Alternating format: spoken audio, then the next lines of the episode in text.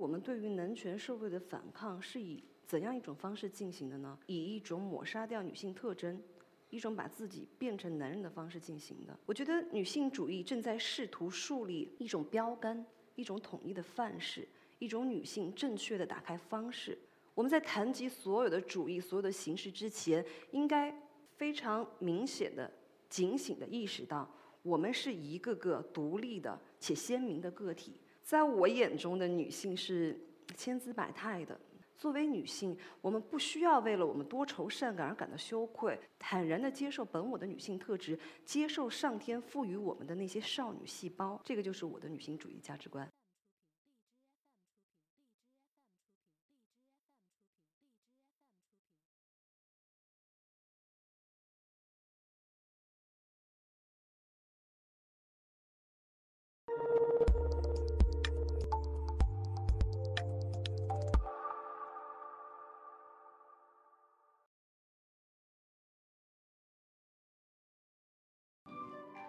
大家好，我是一个 Talks 的讲者，作家 DTT。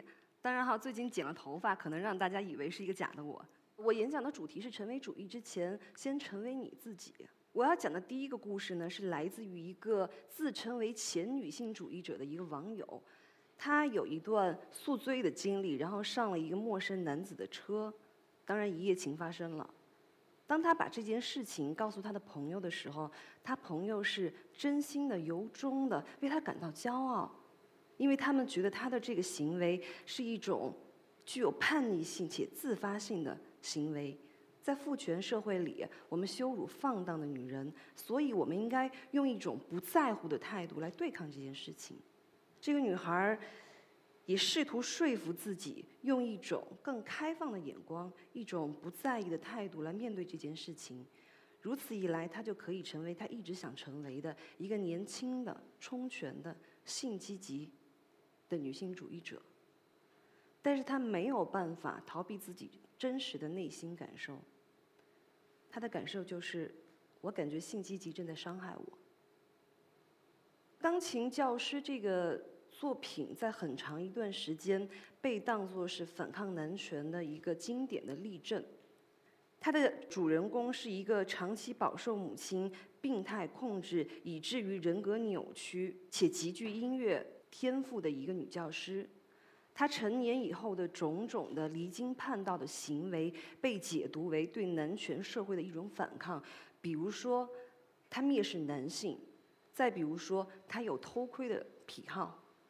偷窥这件事本身就是对男女角色传统秩序的一种颠覆，因为在传统秩序里，男人处在看，而女人处在被看、被观看的一个角色。他作为一个教师，他极其的严格，因为严格这件事情能让他找到一种权威感和优越感。包括在跟他年轻的情人，也是他的学生的一段，我们暂且称之为恋爱关系当中，他一定要掌掌握主动权。他用他母亲控制他的那一套方式，试图去控制甚至愚弄这名男子的感情。他给他写信，心里充满了各种疯狂的，甚至是病态的受虐的幻想。但是他的内心的真实感受是希望这名男性能出于对他真情实感的爱，而忽略掉信上的内容。在这场控制与反控制的持久而充满暴力的战争当中，他最后铩羽而归。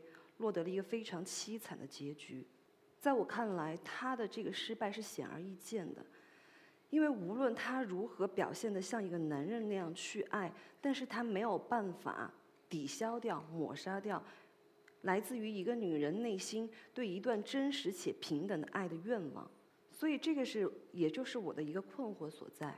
我发现我们对于男权社会的反抗是以怎样一种方式进行的呢？以一种抹杀掉女性特征。一种把自己变成男人的方式进行的，我们很急于从一种话语的环境当中跳脱出来。这种话语环境可能是关于女贞女德的一些教条，可能是干得好不如嫁得好，可能是撒娇的女人才能最好命，也可能是一个女人不生孩子，你的这一生是不完整的，等等。我们又急于的跳入另外一种语言环境，这个语言环境是什么呢？别在该动脑筋的时候动感情。你野心勃勃的样子很美，别让小情绪害了你，做内心强大的女人。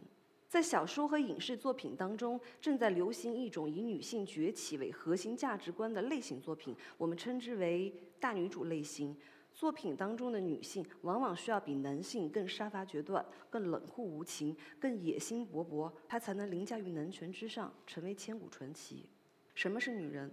这个问题永远不会只有一个答案。但我自己更喜欢的一个答案是：女人不是一个固定的现实。女人的身体是她不断追求可能性的场所。成为一个女人，并不意味着生物性别和社会性别的一种对立，而是在于女性利用其自由的方式。这是一个我很喜欢的演讲，这个是来自《阴道独白》的作者 Eve Ensler，拥抱内心的少女的一个演讲，非常的激情澎湃，也非常的有启发意义。他用少女细胞来指代一些明显具有女性特征的一些特质，比如说怜悯心、同情心。激情、脆弱以及直觉性，他认为我们是在一种你不应该成为女孩的教条下成长起来的。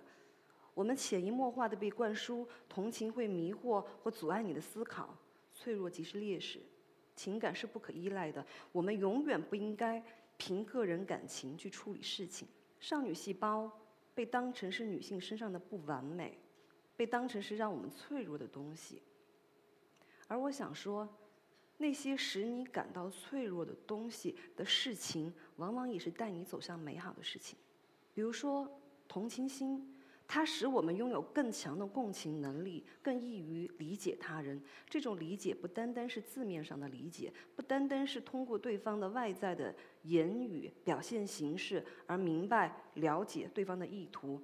我觉得它是一种更深层次的洞见。激情让我们渴望爱。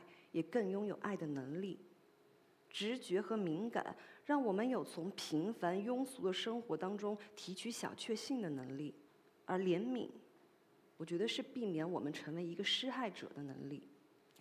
在《拉康与后女性主义》这本书里头有一个警句，他是说，任何的分类形式都有形成新的等级意识和集权统治的危险。前两天我在知乎上看到一个问题的讨论，是说。家庭主妇是整体女性的蛀虫。我觉得这个观点本身就是来自于女性内部的一种压迫和歧视。我们今天不讨论，不长篇累牍的去讨论那些成为家庭主妇的女性，她们是出于一种自我的意愿，还是说被迫而为之？但是我觉得一个人在法律框架允许的范围之内做出的任何选择，无论是你想当一个司机、女教师。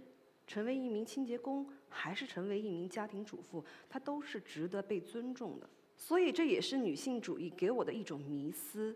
我觉得女性主义正在试图树立一种标杆，一种统一的范式，一种女性正确的打开方式。我们在谈及所有的主义、所有的形式之前，应该非常明显的、警醒的意识到，我们是一个个独立的且鲜明的个体。男女之间有差别吗？我觉得是有差别的，但是这种差别远远的及不上个体的差异。我们自己才是自己生活的专家。那种等待什么形式、什么主义、什么权威来告诉你怎么生活的思维方式，恰恰应该是女性主义所极力改变的。在我眼中的女性是千姿百态的，各有各的美。我不认为一个优秀的、成功的女性只能活成女精英、女强人、女汉子，或者是男性的近义词。我认为女性有充分的自由选择的权利。你可以选择强悍，但是也保有柔软的权利；你可以选择坚强，也保有脆弱的权利；你可以选择果断决绝，但也保有偶尔被情绪左右、敏感的权利；可以选择向前一步，但是也保有偏安一隅的权利；可以在职场上跟男性分庭抗礼，但是也可以自由的选择相夫教子，过一种安稳生活的权利。作为女性，我们不需要为了我们多愁善感而感到羞愧，为爱的用力而感到尴尬，为你无法抑制的同情心而感到沮丧。坦然地接受本我的女性特质，接受上天赋予我们的那些少女细胞，选择一种让你更有意义、更能让你感到幸福的生活，而不是那些看起来正确或者成功的生活。跟喜欢的朋友在一起。敢爱你想爱的人，尽力活得不庸俗，这个就是我的女性主义价值观。谢谢。